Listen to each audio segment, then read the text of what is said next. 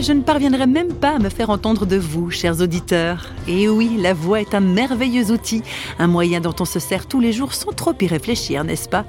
Mais réflexion faite, lorsqu'on se penche sur le mécanisme extraordinaire de la voix humaine, on n'en finit pas de s'étonner. Et s'il est quelqu'un de passionné sur le sujet, c'est bien Nancy Juvet.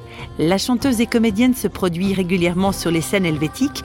Elle est également professeure de chant et malgré sa longue pratique, la voix reste pour elle quelque chose d'infiniment mystérieux. La voix, c'est quelque chose de très particulier parce que c'est quelque chose de, très personnel, c'est quelque chose qui, qui reflète euh, ben, la personne, c'est quelque chose qui, qui fait partie de la personnalité. Beaucoup de personnes ont de la peine à entendre leur voix. Quand on critique euh, la voix de quelqu'un, ça peut être très très très très blessant.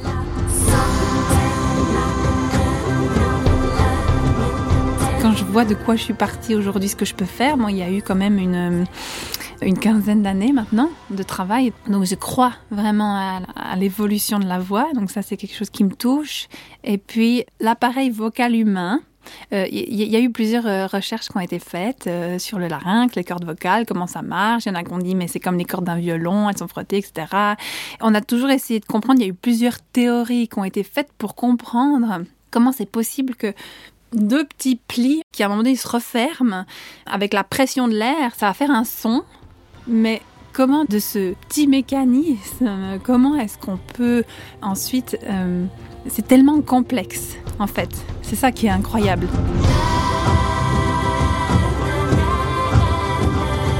Les chercheurs ont fait une expérience de faire descendre un micro euh, à l'intérieur des voies respiratoires d'une personne, donc juste au-dessus des cordes vocales, en fait, pour éviter d'avoir euh, les résonateurs, en fait, puisqu'à la sortie de la bouche, on a la voix produite par les cordes, euh, mais qui ont passé dans le résonateur et qui ont été prononcées, etc.